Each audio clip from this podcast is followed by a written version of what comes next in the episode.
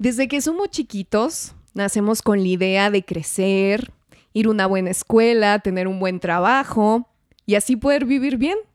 Nuestros padres se encargan de que tengamos una buena vida. ¿Y una buena vida qué es?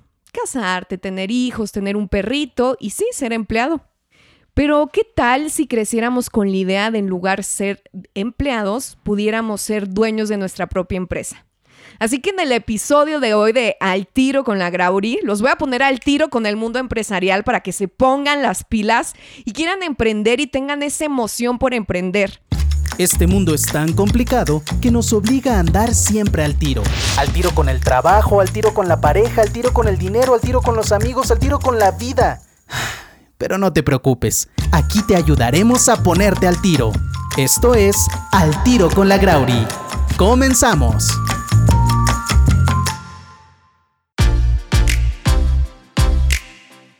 El día de hoy tengo un invitado de lujo que de verdad son de esas coincidencias que yo digo, gracias Dios que llegan.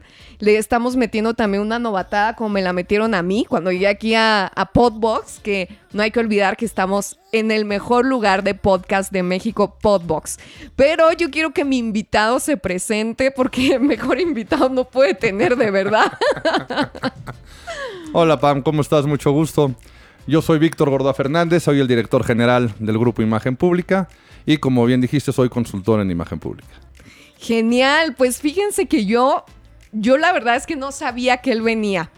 Y cuando me dicen, ¿sabes qué va a venir? Va a venir Víctor de esta escuela que no se imaginan, yo tengo como, como tres años que quiero entrar, que quiero entrar, pero por cuestiones laborales, por cuestiones personales no he podido, pero la verdad te tengo que decir, veo todos sus videos.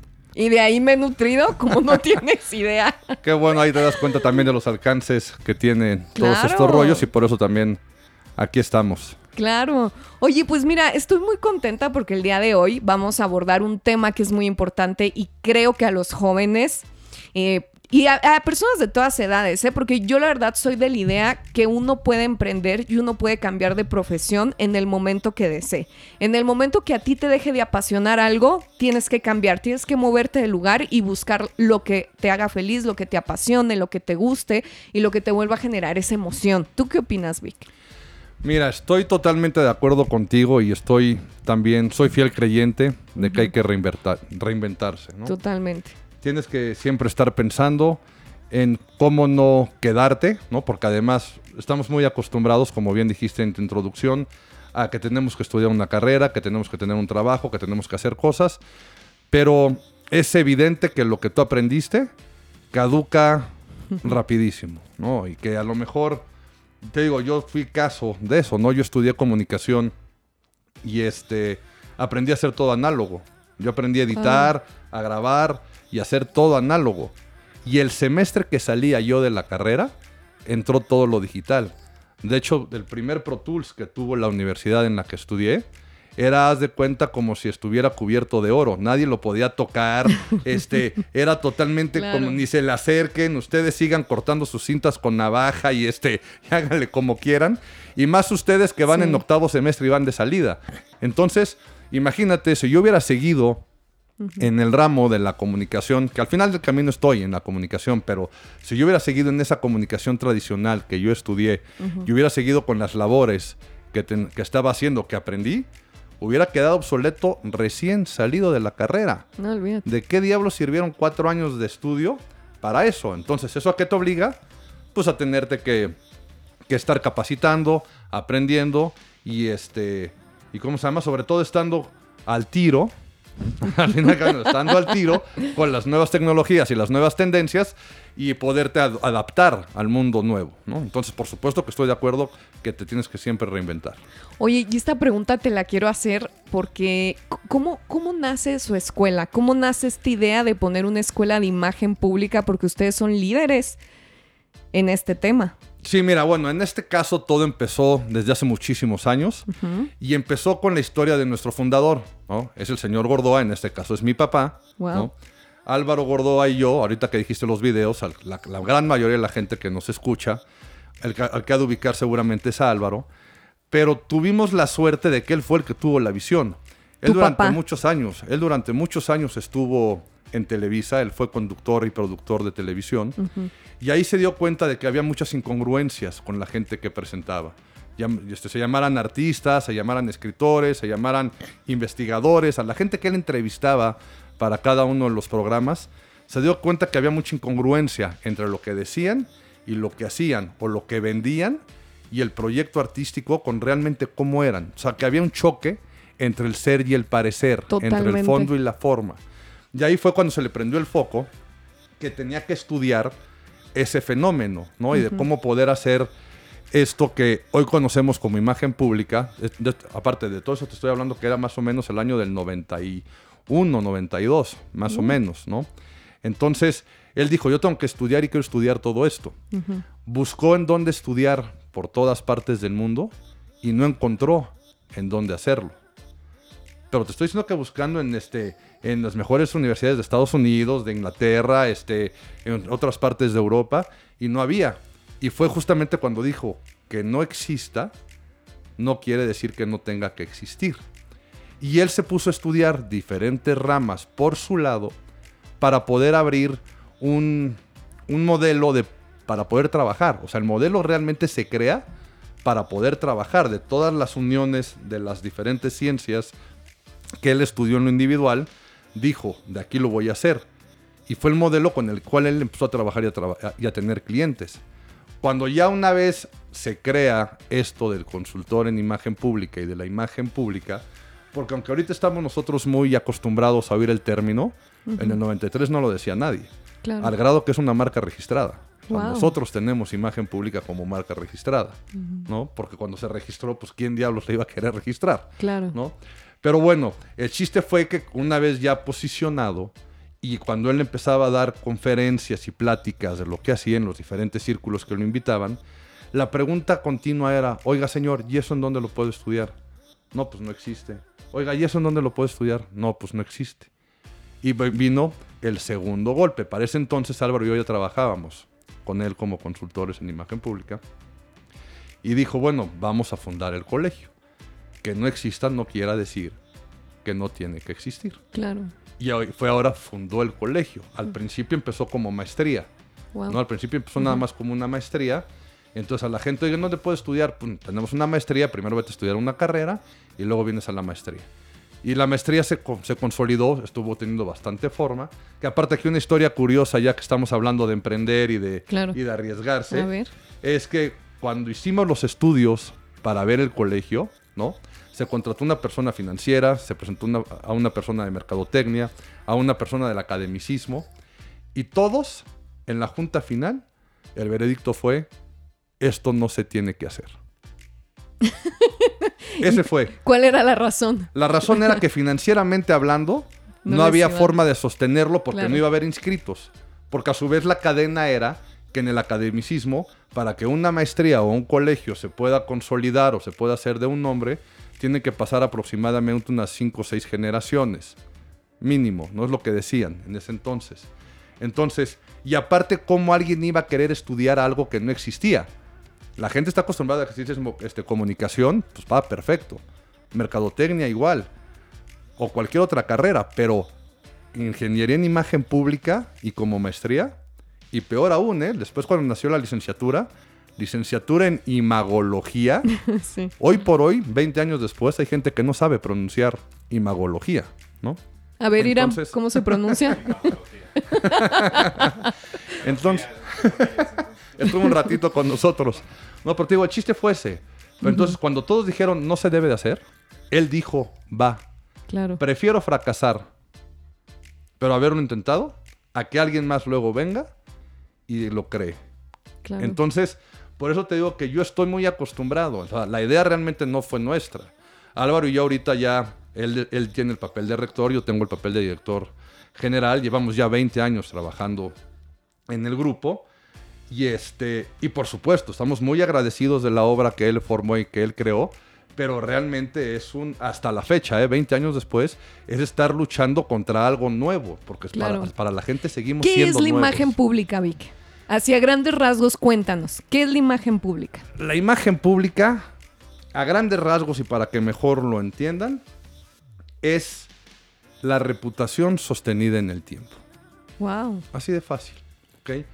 Porque realmente si nos vamos a la definición de imagen pública, es todos los estímulos verbales y no verbales que van a crear la percepción de alguien o algo. Claro. Y es inevitable tener una imagen. Todos tenemos una imagen. Todos. Hasta la persona que diga, no, es que no es cierto, yo no tengo imagen y a mí me da igual lo que piensen y no me importa, está mintiendo, ¿no? Entonces, nosotros como imagen pública como tal, a lo que nos dedicamos es a generar una percepción compartida que produzca una respuesta unificada. ¿Es ¿Qué quiere decir esto? Que todos perciban lo mismo y que respondan la mayoría de la misma forma. Para que sea, voten por mí, me compran, les gusta, etcétera. Porque aparte, a esto que te decía, que todos tenemos una imagen, no conozco a nadie que no le guste gustar. Exacto. Todos tenemos un público. Todos tenemos alguien a, a- a quien vamos dirigido. Absolutamente todos. Y todos generamos una opinión en los demás. Claro, en tus Y- relaciones personales, laborales, en todo, familiares. Ahora ponte a ver cuántos públicos tienes. Y ahorita que, te, que me hiciste esta pregunta, te la regreso un poquito. Si yo te digo a ti cuántos públicos tienes, o al, o al auditorio, a la audiencia que nos esté escuchando, cada uno de ustedes piense, Claro. ¿cuántos públicos tengo? ¿Por qué? Porque tengo Tienes redes sociales ahorita, en el trabajo, con tu familia, con tu pareja, con tus hijos. Y cada uno tiene una necesidad distinta de ti. Exacto. Y tú tienes que ser la misma con todos. Ahora imagínate cuál tiene que ser tu imagen, respetando tu esencia, para que los estímulos que les lanzas a todos esos públicos cumplas con lo que están esperando de ti y que a todos les gustes y opinen bien. Claro. Oye, fíjate que tengo una pregunta. Ahorita vamos a volver a lo de imagen pública porque me interesa mucho. Pero ustedes entiendo en- que son segunda generación. Segunda Nosotros generación. un- segunda generación, sí.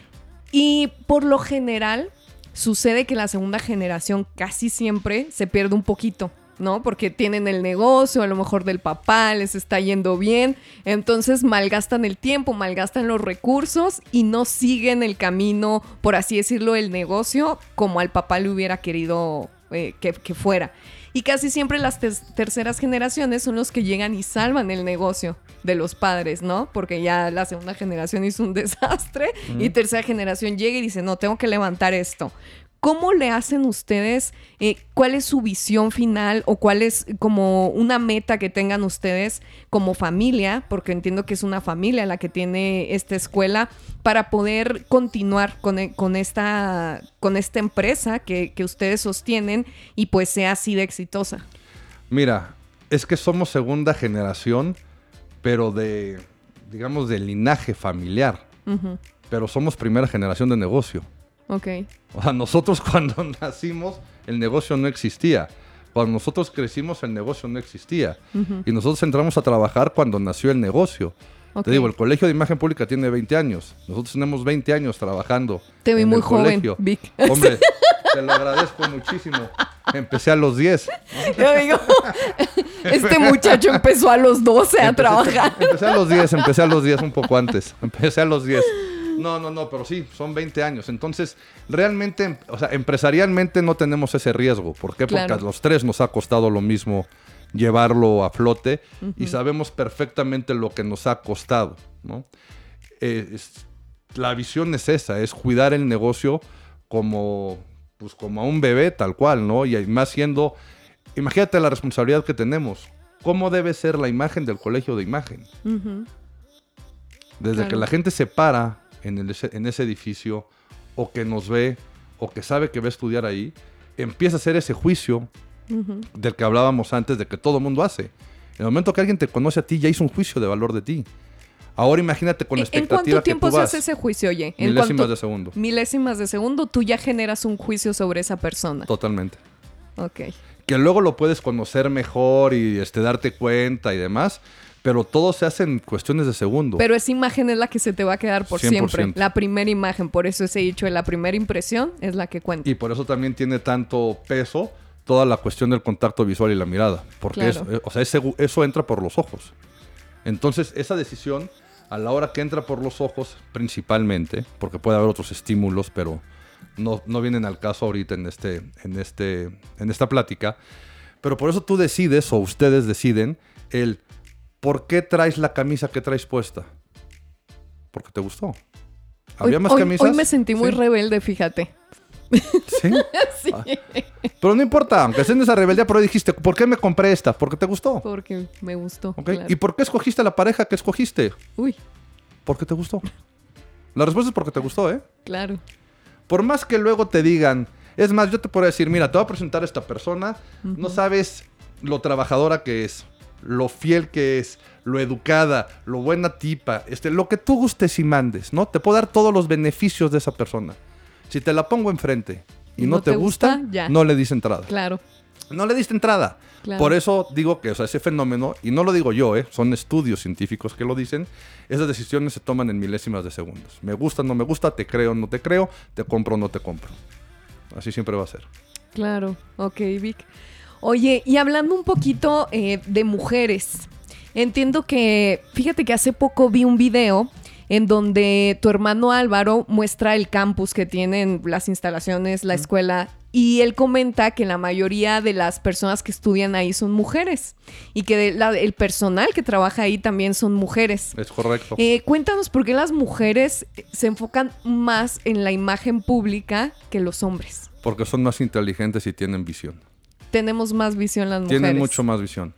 El hombre, por desgracia, sigue acostumbrado y tiene la falsa creencia que la imagen pública es una cuestión estética, que es una cuestión femenina, que es una cuestión en la cual es, este, no hay ningún campo de trabajo y no hay dinero, y que ellos tienen que estudiar administración, contabilidad, leyes, comunicación y todas las carreras tradicionales. Son muy pocos los hombres que han tenido la visión de ver que realmente un consultor en imagen pública es una estratega en generar percepciones que algo más allá de lo estético. O sea, y es, podemos, o sea, no sé, podríamos a veces creer de que es que somos una cultura machista que cree que, este, que es algo femenino, no lo sé. Pero yo estoy convencido que las mujeres tienen mucho más visión y mucho más inteligencia para la imagen pública que muchísimos hombres, porque el día que el hombre se dé cuenta la cantidad de dinero que puede ganar dedicándose a la imagen pública, tendríamos el colegio atascado, pero de hombres. Claro. Oye, sí, fíjate que yo el año pasado me dediqué un poco a dar asesoría política y todos los asesores, eh, ya sea de voz, ya sea de presencia, ya sea de oratoria, yo me dedico un poquito más a la oratoria.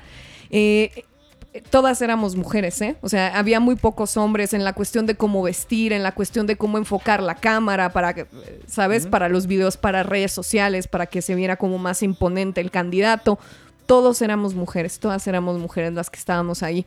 Y ahorita en la mañana, fíjate que estuve en una plática muy interesante que me invitó Elitam con, con la revista Expansión y había una persona que me parece una señora súper interesante y nos dio un tip a las mujeres que estamos ahorita empezando, emprendiendo. Y pues hablábamos mucho de este tema, ¿no? De que en el mundo laboral, en el mundo empresarial, pues hay muchos hombres, eh, de todas las trabas que uno a veces tiene que enfrentar. Y platicamos un poquito de la vestimenta. Entonces, esta señora es una CEO de Nestlé, o sea, mm. alta ejecutiva.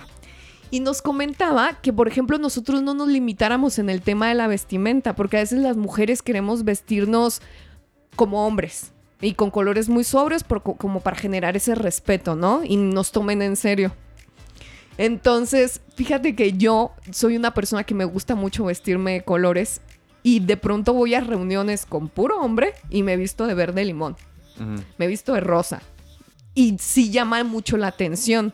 Y en una ocasión una persona me, me dijo, me dice, oye, ¿tú eres una niña o por qué te vistes así? un igualado, ¿no? y yo le dije, no, pues soy mujer y me gusta vestirme de colores, o sea, no, no, no le veo el tema. Y, hoy esta mañana que esta señora lo, lo comenta y nos dice, ustedes no pierdan su feminidad, son mujeres y si ustedes se quieren vestir de tal color, háganlo. No tienen por qué vestirse como hombres. Y en alguna parte de programación neurolingüística que yo hace años estudié, nos de, nos, no sé, el maestro que yo tuve en ese tiempo, el consejo que él nos daba era de colores sobrios, ¿no? De, de cómo igualar un poco la imagen del hombre para este tema de respeto. Y entonces a mí ya me entró una confusión y yo quiero que tú me des tu punto de vista. Perfecto. Esta persona de Nestlé, ¿no? Esta mujer que te dijo de Nestlé, de esa parte de la feminidad y de vístete como quieras y demás, tiene mucha razón. Claro. ¿Ok? Lo único en lo que yo podría, digamos que complementar, es que tienes que entender, y hablando ahorita de tu caso, ¿no? Lo que tú decías, aplicándolo a tu caso, ¿quién va a ser el público al que vas a ir dirigido? Claro. ¿No? Y también, ¿qué a veces, qué posición estás representando y qué es lo que quieres comunicar? O sea, lo que hay que ver y lo que nosotros vemos en imagen pública es el vestuario, pero como código de comunicación. ¿Qué comunico cuando me pongo qué? ¿Ok? No tiene nada que ver con cuestiones de moda. No tiene nada que ver con cuestiones de, otro tipo de tendencias, ¿no? Sino es qué comunico cuando me pongo qué. Entonces, en esto mismo que te decía de la imagen pública, que lo primero es el respeto de la esencia. Dos es el objetivo a cumplir. Y tres, la necesidad que tiene la audiencia. Tú de ahí te puedes mover por donde quieras. Entonces, ¿cuál es mi esencia? Una persona que me gusta vestirme de colores, de esta forma y demás. Va, perfecto. ¿Cuál es tu objetivo a cumplir? De acuerdo a la audiencia a la que vas dirigida. Es que la audiencia a la que voy dirigida tengo que ir a cerrar un contrato y me tengo que ver más formal. Pues vístete con los colores llamativos, pero que te den un poco más de seniority, que el mensaje sea de un poco más de edad, para contrarrestar el mensaje que te dijo este, el cavernícola en esa junta que tenía que, te dijo, eres niña o qué. Pero ¿por qué de edad? totalmente retrógrada. No, ¿Por qué de edad? No es tanto edad, sino seniority. O sea, es seniority claro. que si lo, si lo traducimos un poco al español o a lo que debe ser, va más por el lado de la experiencia. ¿Por qué? Porque sí tienes que ser y parecer. No está peleado y por supuesto que, repito, soy el menos indicado para decir eso, ¿no? O sea, pero sí hay muchas veces que tú tienes que cumplir con esa con esa credibilidad visual. O sea, si a ti. Claro. O sea, con esto que dijimos de que en cinco segundos te creo o no te creo. Si alguien te va a entrar y te ve muy chavita y resulta que vamos a hablar de negocios y hay que firmar contratos, pues van a decir, ¿de dónde está su papá para o su abogado para que le, explique el contrato? ¿no? Sí, influye totalmente. Sí tienes que llegar con un poco más, que ahorita está muy de moda y está muy enfocado en la parte del empoderamiento. Entonces, también te empoderas a través del vestuario. Respetando tu esencia, pero te empoderas en el vestuario. Entonces te digo, no es que representes más edad, sino te empoderas y te da más fuerza y más presencia. Es la palabra correcta, presencia. Por si te ves muy chavita, a lo mejor se te puede caer. ¿Por qué? Porque el mensaje que enviaste es totalmente distinto, no fue el indicado. ¿no? Entonces, eso es lo que realmente, no hay que perder feminidad, no tienes que perder tu esencia, pero sí tienes que cumplir con el objetivo, porque si de repente cambias de audiencia y vas a una fiesta o a una reunión o a una entrega de premios de bloggers, claro. y te presentas como te hubieras presentado a la junta, van a decir, pues, pues esta doña ahora sí que qué aburrido y de dónde viene. ¿No? Entonces, sí son códigos de vestimenta Totalmente. que, uno debe de seguir, como dices, para el público que te estás dirigiendo, ¿no? Pero entonces, más que códigos, justamente es eso, o sea, es qué mensaje quiero enviar. ¿Qué mensaje quiero enviar? Quiero enviar formalidad, sobriedad, rectitud, adelante. Quiero enviar accesibilidad, adelante. O quiero este mandar otro mensaje totalmente distinto, pues tú ya lo sabes, pero el chiste es que tú estás muy consciente del mensaje que vas a levantar para que luego no se dé la clásica frase de que es que yo cuando te conocí creí que eras de tal forma y resulta que, eres así. Es súper común, claro. pero es por eso, porque está habiendo una incoherencia en ese primer mensaje. Claro. Oye, ¿qué nos puedes platicar de las posiciones de poder? Porque yo tengo una anécdota muy chistosa con esto. En una ocasión me tocó trabajar con un sujeto. y esta persona, este, pues era un señor, no sé, que me llevaba 30 años. Y era muy insistente conmigo. Y era muy insistente, y era muy insistente. Y sabes que yo ya en un momento, yo fui diplomática con él, yo ya no sabía cómo darle la vuelta, cómo batearlo. Y eh, yo tenía una postura con él, como ya llegó un momento en el que me cansó mucho, yo sentía que yo elevaba mucho mi testosterona. Haz de cuenta, en la mañana me iba a hacer box. Terminaba de entrenar box y a veces hacía pesas, ¿no? Y eso genera un poco de testosterona en la mujer, en, la mujer y en el hombre, tengo entendido. Sí. Y, sabes, yo este, me miraba al espejo, hacia la posición de la mujer maravilla y yo hacía mis mantras de que estaba lista para, para poder enfrentar estos lobos. Y siento yo que sí llevaba a lo mejor una actitud o una testosterona muy alta para poder ver esta persona. Que la o sea, tenía que trabajar con él y lo tenía que ver, pero pues estaba ya en una situación, hasta se podría decir que de acoso, ¿no? Laboral. Y eh, en algún momento este hombre se empieza a calmar y me dice, un día llegué y me dice, ¿sabes qué, Pamela? Es que yo pienso que tú eres lesbiana. Me dijo, porque tú tienes una energía muy masculina. Me dice, yo te siento una energía muy masculina me dijo, y, y, estoy segura que tú eres, estoy seguro que tú eres lesbiana. Y a los compañeros les empezó a decir, ¿no? De que a mí se me hace que esa, esa mujer es lesbiana, y a mí se me hace que Pamela es lesbiana. Entonces empezó a hacer como esa idea en el ambiente laboral. Y mira, yo al final dije, mejor que piensen eso. Y yo nunca le desmentí al sujeto este si era o no era, ¿no? Yo dije, mira, mejor que se quede así, que yo creo hasta la fecha él ha de creer eso, ¿no? Lo sigue creyendo. Saludos, por cierto, al sujetillo. Pero, pero tú qué nos puedes eh, comentar de esto de las posiciones de poder? ¿Funcionan, no funcionan? Híjole, Pamela, fíjate. El lenguaje corporal, como nosotros lo vemos, es la imagen kinésica. De hecho, yo soy el maestro de la materia en la maestría de imagen kinésica. ¿no? O sea, yo tengo una especialidad también en imagen kinésica. Y es un tema que te daría para muchísimo tiempo, ¿no? Pero hablando ahorita ya más rápido y para no em, este, ahondar mucho en este tema, la realidad es que sí.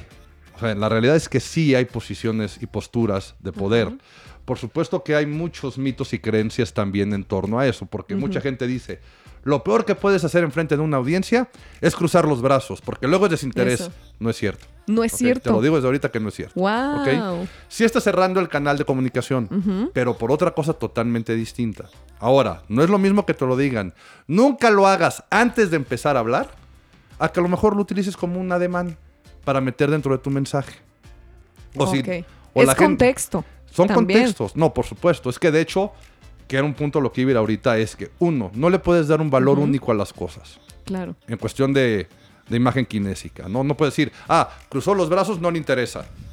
Está si le das valor, o sea, ya, te, ya valiste, ¿no? Porque aparte te empiezas a volver loco. Ah, volteó para arriba a la izquierda, me está diciendo mentiras.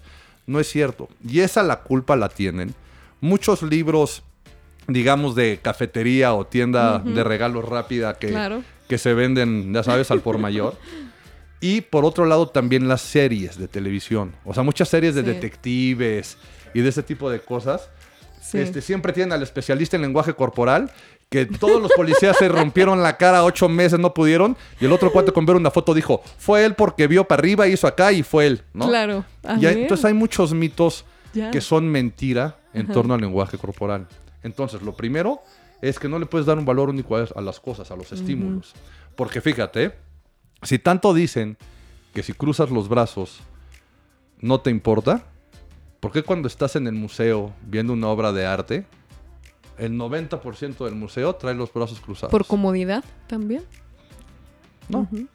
o sea, al final del camino también están cerrando el canal de comunicación.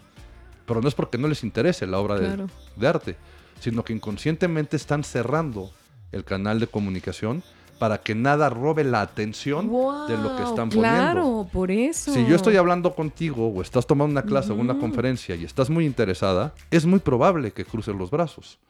Si yo como conferencista digo, híjole, Pam cruzó los brazos, no le está interesando, tengo que cambiar mi mensaje me empiezo a volver loco, resulta que Pam estaba metidísima.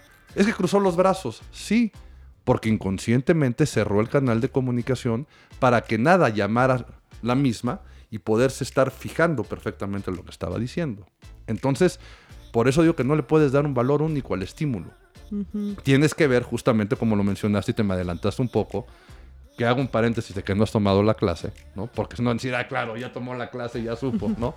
No, que hay que ver el contexto. Tú tienes que ver en, qué, contexto estoy y todo el lenguaje corporal en conjunto, ¿qué me está diciendo? Entonces, si tú estás cruzada de brazos viéndome a los ojos en lo que yo estoy dando mi exposición, me queda clarísimo que me estás poniendo atención. Si estás cruzada de brazos, con los pies estirados y viendo al techo, obviamente no me estás poniendo atención. ¿Sí me entiendes? O sea, hay que ver el conjunto. No hay que ver un solo estímulo. Entonces, Así es como se debe manejar realmente. Digo, hay toda una materia y hay un chorro de tratados y hay libros de gente este, muy, muy clavada, ¿no? Como Flora Davis, por ejemplo, que es de las más famosas en cuanto a comunicación no verbal, ¿no? Y que hay muchísimos libros de ella, que por supuesto que lo sustentan, pero son cuestiones inmediatas. Pero sí, sí hay posturas y hay cosas que te ayudan de entrada en esos cinco segundos que decimos visuales de mandar un mensaje. Ok, y de las posiciones de poder, ¿qué nos puedes contar? Si existen, no existen, Mira, si generan algo, Existen, si ¿por qué? Porque al principio es lo que voy a decodificar, ¿no? Ajá. Tú dijiste, las manos en la cintura. Las manos en la cintura, por ejemplo, es una postura que es muy común en las mujeres. Es muy raro que veas a un hombre con las manos en la cintura. Pero, por ejemplo, esas siempre van a comunicar poder y autoridad. No por algo a los superhéroes Claro. los ponen en dos posturas. Ustedes fíjense, los superhéroes siempre están en dos posturas. O cruzados de brazos o con las manos en la cintura. Lo que pasa es que con, con los brazos cruzados son más en el sentido de protección. En la cintura son más mensaje de reto. ¿Ok? Entonces el superhéroe cuando se pone, ya sabes que los ponen en el... En este, hasta arriba de la montaña, viendo toda la ciudad o arriba del edificio con los brazos cruzados, Claro. es no se preocupen. Yo desde aquí, o sea, estoy viendo desde arriba a todos, yo los controlo, no hay, o sea, están bajo mi protección. Con los brazos cruzados es- están bajo mi protección. Cuando los ponen igual, pero con, los, con las manos en la cintura, es no se preocupen. Cualquiera que quiera bronca conmigo, aquí estoy. Adelante. Y es por lo que los ponen así. Entonces, en el caso de las mujeres, siempre se van a ver muy retadoras. De hecho, es una postura violenta, ¿eh? En las mujeres. O sea, que una mujer, que una mujer se cruce, que te ponga las manos en la cintura, y a todos los hombres que nos están escuchando, imagínense que llegan a su casa. Claro, el ¿no? regaño. Llegan a su casa, abren la puerta y se encuentran a su pareja, ¿no? Novia, esposa. Abren la puerta, se la encuentran con, los- con las manos en la cintura y les dicen, ¿en dónde estabas? Quiero ver qué le contestan. Claro. ¿no? O sea, es muy Sí. retadora. o Y sea, cuando regañan a los niños, Por también eso, las claro. mamás se ponen. Se ponen. O sea, es una postura, digo, muy Sí. común en las mujeres. No quiere decir que los hombres no la hagan, pero es muy común en las mujeres y sí es mucho de retos. Es una postura muy retadora, muy, muy violenta en ese aspecto, ¿no? Ahora, te funcionó, claro. Pero ahora imagínate esta misma postura, tú dando una conferencia. Y no has abierto la boca, no has dicho nada. Te presentan con ustedes, ¡pam! Te presentas enfrente del micrófono y te pones con las manos en la cintura. Imagínate la percepción en cuestiones de segundos que va a ¿Qué vas- tener la audiencia de ti. Claro. Van a decir, bueno, ¿esta qué se cree? ¿O qué nos va a decir? ¿O nos va a regañar? ¿O qué? Por eso está la falsa creencia de que ciertas posturas no las hagas antes de. Pero vamos a suponer que tú te presentaste normal. Abres el canal de comunicación, haces esa unión con tu audiencia y está todo perfecto. Pero dentro de tu discurso tú estás diciendo que estás harta, que, está, que ya no puede ser que las mujeres las tengan en un nivel secundario dentro de las empresas. Y tú dices, es que esto no puede ser, y te pones las manos en la cintura, le va a dar mucho más fuerza a tu mensaje. Claro. Y nadie lo va a tomar como que la estás regañando o le estás retando. O sea, nadie va a decir eso. Sino le dio fuerza y le dio con esa postura de poder el no puede ser que nos traten a las mujeres así. Pero fue un ademán para mandar un mensaje de forma no verbal para, para hacer más fuerte tu palabra o lo que dijiste en el momento. Entonces, Totalmente. para eso sirve. Ahora, también para empoderarte está bien. Si tú, este, el ejercicio te funcionaba de hacer pesas, respirar, decir, voy, no sacas todo y entras a la reunión o entras a eso y con eso te empoderabas, está, o sea, está perfecto, así, porque también te estás autoenviando ese mensaje Claro. a la mente, ¿no? Entonces, por supuesto que es válido. Oye, Vic, qué interesante. ¿No me has derribado unas falsas creencias que traía? Porque a lo mejor si eran libros de cafetería. Mira qué vergüenza. Oye, Que te- te digo, están bien, ¿eh? Porque ahorita no va a faltar que diga eres un ardido, ¿no? Ah. O sea, ¿Por qué? Porque si me hubieran dicho, te, te hubiera gustado a este, escribirlo a ti, por supuesto que me hubiera gustado. Venden como locos, ¿no? O sea, que como negocio es un negociazo. claro. Ahora, no, y me es que ahorita cualquiera ya te da consejos, ¿eh? Sí, no, claro, Sí. ¿no? Y luego se andan cayendo. Ahora, sí funcionan. Ajá. Sí funcionan. Pero va mucho más allá. O sea, no puedes quedarte en ese primer contexto, en ese primer mensaje. O sea, como una base está padrísimo, pero va mucho más allá, ¿no? Pero, y te digo, y el secreto principal, como lo dije al principio, es no darle un valor único a las cosas. y siempre Esa. ver el contexto. Eso me gustó mucho, no darle un valor único a las cosas. Y creo que aplica en muchos temas, ¿eh? Eh, también, y en ¿no? muchos contextos. También, también, pero siempre. Claro. Eh, o sea, ¿cuál fue el ademán? No le des un valor único y fíjate siempre en el contexto. Si el contexto te dice, si es lo que estoy creyendo, tienes toda la razón. Si de repente dices, híjole, es que no, hay algo que estás decodificando incorrectamente.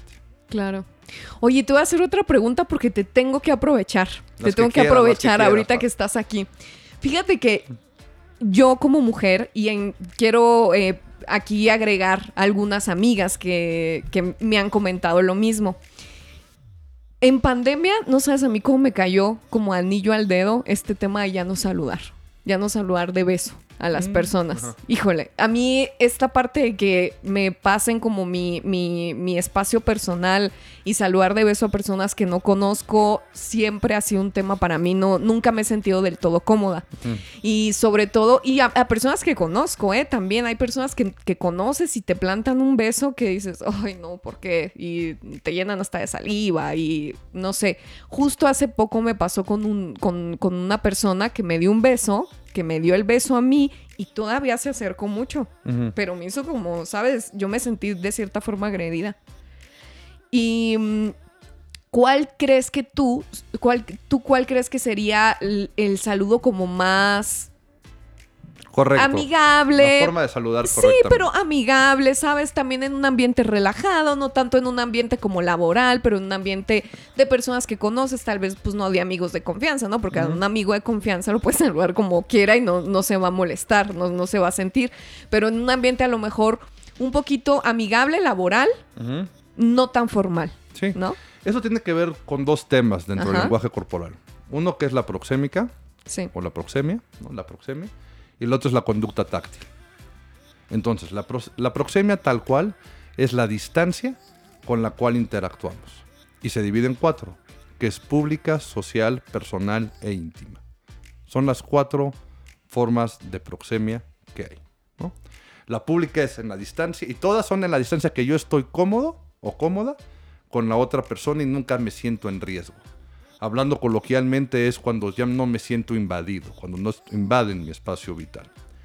La pública siempre es a más de 3 metros, que es con la gente que no conozco, yo estoy cómoda a más de 3 metros y no tengo ningún problema. ¿no? La esa es la pública, perdón. La social ya se va más a la distancia de un 1.20, que es cuando ya te conozco. Que en el momento que yo te conozco, si nos saludamos de mano, tú y yo ya quedamos a esa distancia del 1.20. ¿Ok?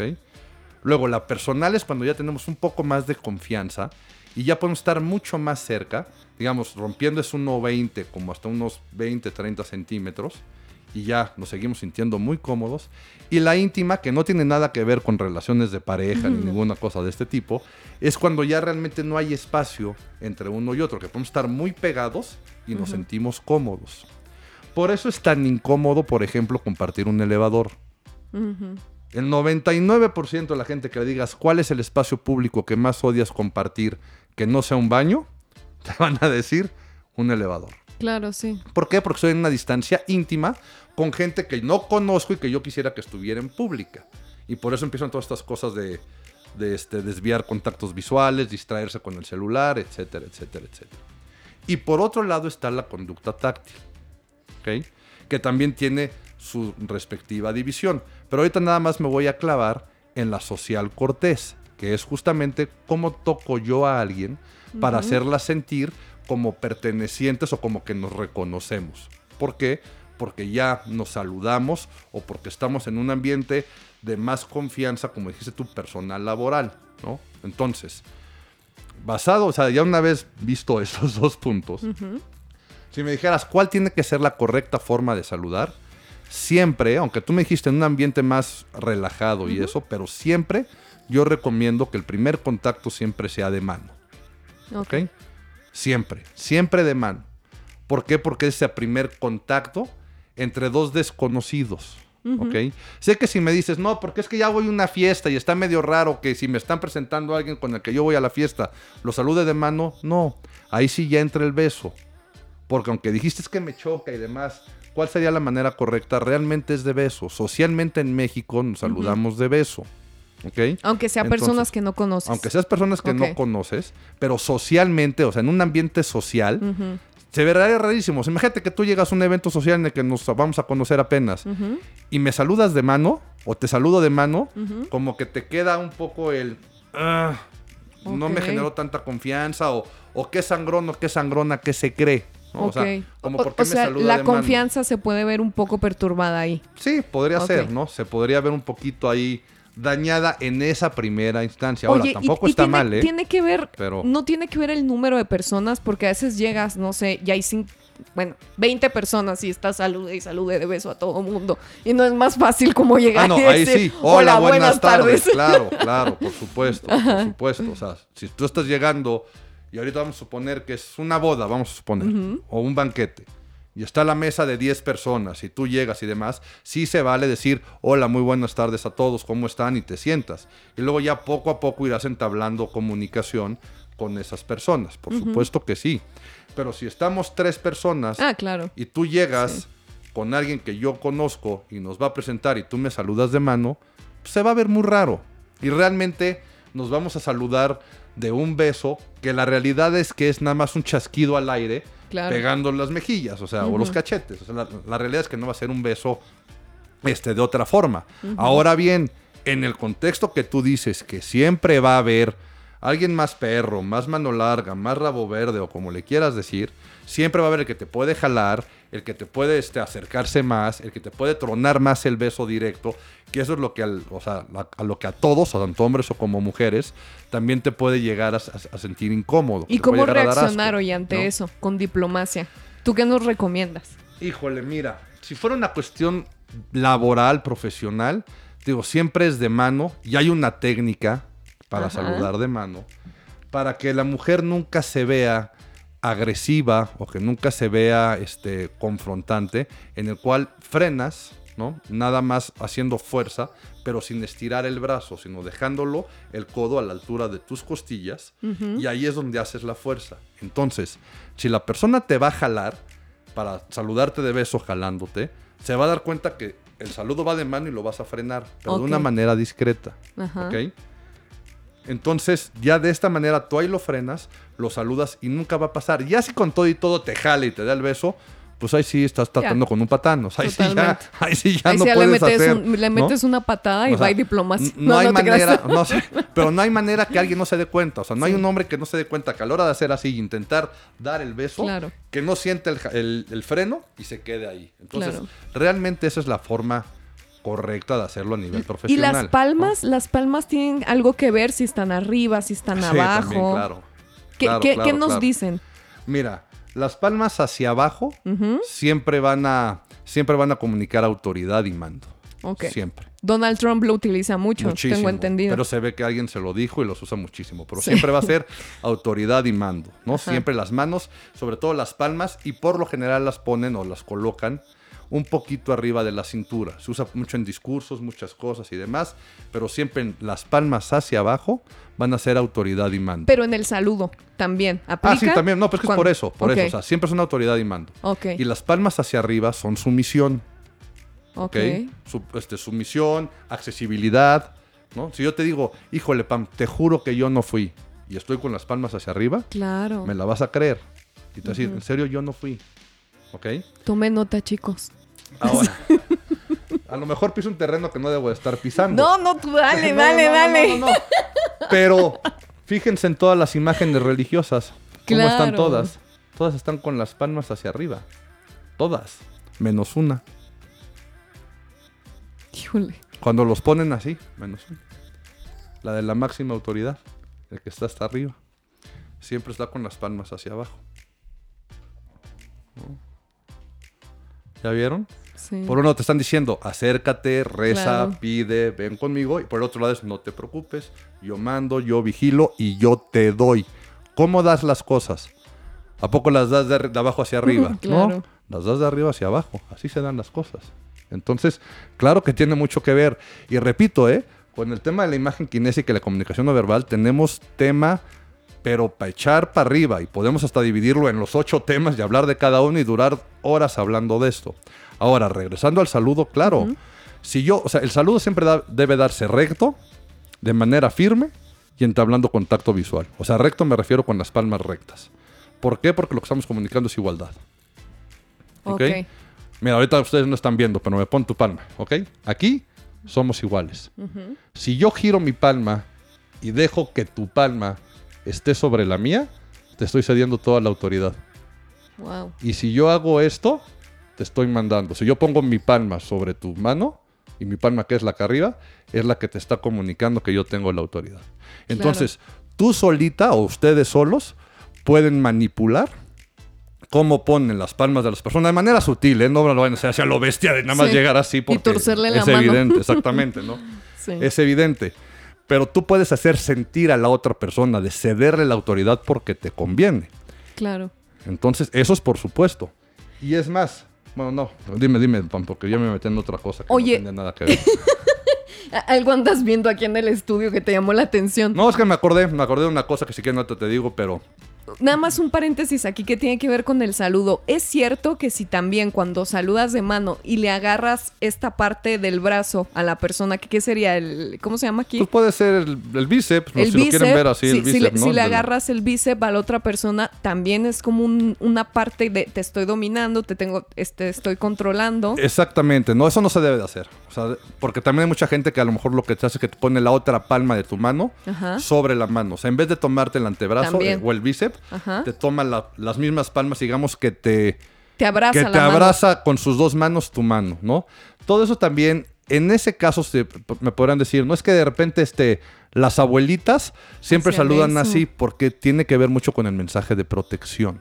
Es igual que un abrazo, un abrazo siempre va a manejar protección y siempre va a comunicar protección. La mano en el antebrazo o en el hombro es lo mismo, es la forma en la que te estoy controlando, te estoy protegiendo, pero en el saludo sí es más de control. Ok. ¿ok? O sea, yo de esa manera te estoy controlando. ¿Por qué? Porque no te puedes mover. O sea, si yo, si, si yo te doy la mano y aparte te agarro el, el- o sea, te agarro el hombro, te agarro el bíceps, no te puedes mover y te estoy controlando y te dejé ya ahí quieta. Entonces, claro, que tiene mucho, mucho que ver, ¿no? Que también es algo que hace mucho Trump. Ahí si quieren buscar videos en Google hay búsquenlo. muchos. Búsquenlo, ¿no? De hecho, la, hay uno que es clásico y que ahí se nota muchísimo, que Sí, intentó, que intentó este, aplicársela a, Al primer a- ministro. de Canadá a Trudeau, ¿no? Y se ve que él sabía perfecto cómo frenarla y él lo, él lo frena y la cara de frustración de Donald Trump cuando lo frenan y no saber qué hacer es priceless, ¿no? Es buenísima. Pero ahí se notaba que él tenía también Conocimiento. el conocimiento de cómo se tiene que manejar. Sí, se ve las una cosas. guerra de poder entre los dos. Sí, ya, ya sé cuál video dices, es muy interesante. Es interesante. ¿Qué, qué nos querías compartir? Que te quedaste Ah, no, viendo lo que algo. decía, no es que lo que decía de las palmas hacia arriba y las palmas hacia abajo, ¿no? Es que los hombres no nos podemos quejar de que las mujeres nos dominen Ajá. ya una vez que nos casamos y que somos unos mandilones y que nos tienen en friega. Porque todo no es otra cosa más que imagen kinésica o lenguaje corporal. ¿Ok? Ok. Nosotros aquí en México no lo hacemos tanto. Pero ¿cuál es la forma tradicional de que alguien le propone matrimonio a la mujer? Uy, se hincan. Fíjense, se hincan. ¿ok? Pero fíjense, se hincan. ¿Eso qué están haciendo? Por puro contacto visual, la mujer los está viendo de arriba para abajo. Y aparte, ¿a qué distancia están de ella? Ahorita que estamos hablando de distancia, están a una distancia íntima. Están a menos de 30 centímetros de ella agachados, viendo para arriba. Eso visualmente hablando, que es- ahorita lo podremos ver igual, es como cuando los papás nos regañaban cuando éramos chicos que se nos acercaban mucho. Claro. Tú veías un monstruo arriba de ti y te imponía. Ahora, tradúzcanlo, ¿no? Ahora, eso sea primer punto, viendo de arriba hacia abajo la mujer. Dos, a una distancia muy pequeña. Tres, las palmas de la mano de la mujer obviamente te queda de arriba hacia abajo, o sea, se te está imponiendo. Y todavía hacemos la pregunta más estúpida del mundo.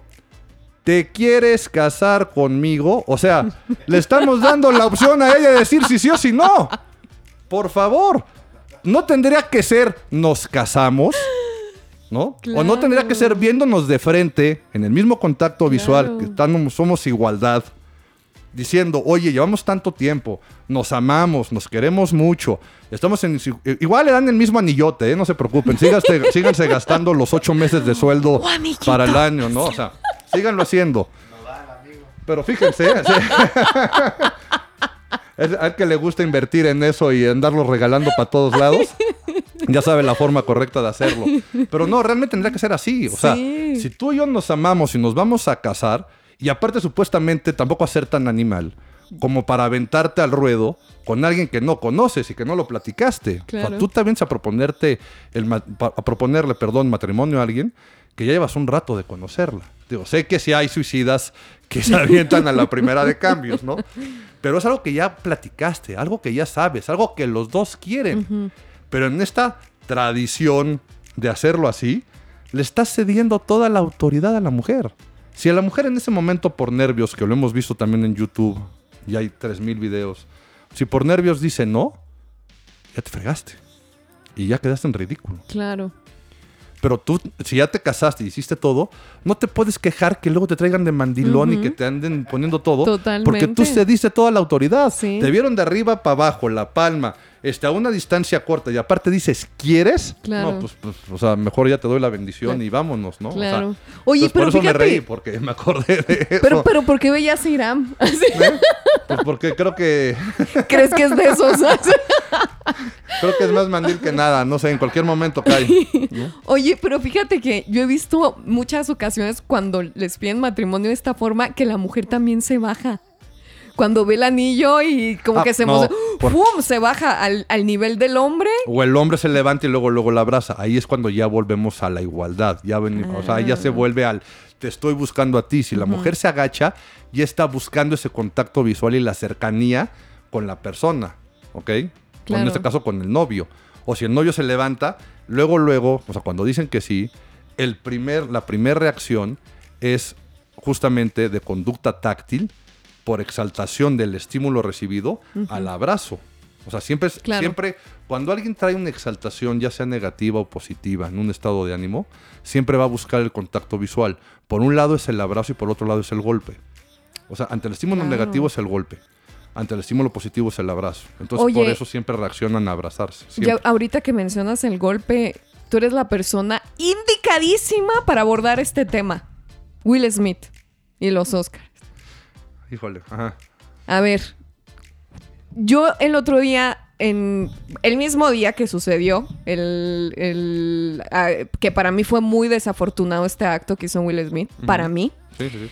eh, hice una encuesta en mis redes sociales y la mayoría de las personas estuvo de acuerdo con lo que hizo él. Yo les puse ahí, ¿es un héroe o es una amenaza? Y todos le ponían héroe. O sea, como el 75%. El 15% nada más lo vio como amenazante, ¿no? Lo que hizo. Que a mí en mi percepción me dio mucho miedo, me desconcertó mucho y me dio mucha tristeza, ¿no? Como para las demás personas. Mm, Siento que manchó mucho el evento, en mi percepción. Yo me hubiera levantado, me hubiera ido en forma de protesta si no me sentí cómoda con el comentario. Que no estoy excusando lo que hizo eh, también Sí, la otra Rock. parte, ¿no? Exacto. Entonces, ¿tú, ¿tú cómo consideras que fue el acto? ¿Cómo lo ves? Mira, viendo justamente los contextos y Ujú. cómo debe de ser, yo soy hasta de las personas que sí creo que pudo llegar a haber sido planeado. ¿Ok? Sí. O sea, yo sí creo este, que pudo haber llegado a ser. Por un lado, totalmente de acuerdo con toda la teoría de estar defendiendo a su esposa y siempre hay que dar la cara por tu esposa y defenderla, maravilloso. ¿ok? Ahora, la forma nunca va a ser la correcta, ¿eh? No te paras a, este, a romperle la cara y menos en un evento público. O sea, no lo haces en público. O sea, la forma no fue la correcta. Por más que sí estuviera enojado. O sea, por más que él estuviera enojado, no te paras y haces eso. Ahora, dos, con esto mismo que estábamos hablando, no, puedo, no pudo haber sido un impulso inconsciente, como el que yo decía, ¿no? De una exaltación. Porque ahí sí por lo general es cuando, por ejemplo, si yo te asusto y tú me pegas, no lo pensaste. Aunque luego me digas, perdón, perdón, no lo pensé, es porque tu reacción ante el susto fue pegar. Si tú este, te dan el anillo de compromiso y te avientas a dar un abrazo, a lo mejor y fue también tu reacción, con la persona indicada, pero fue tu reacción, fue un impulso, ¿no? Claro. O si alguien te grita un piropo en la calle y te volteas y le pegas porque lo sentiste muy cerca y te sentiste amenazada, fue la reacción a un estímulo negativo.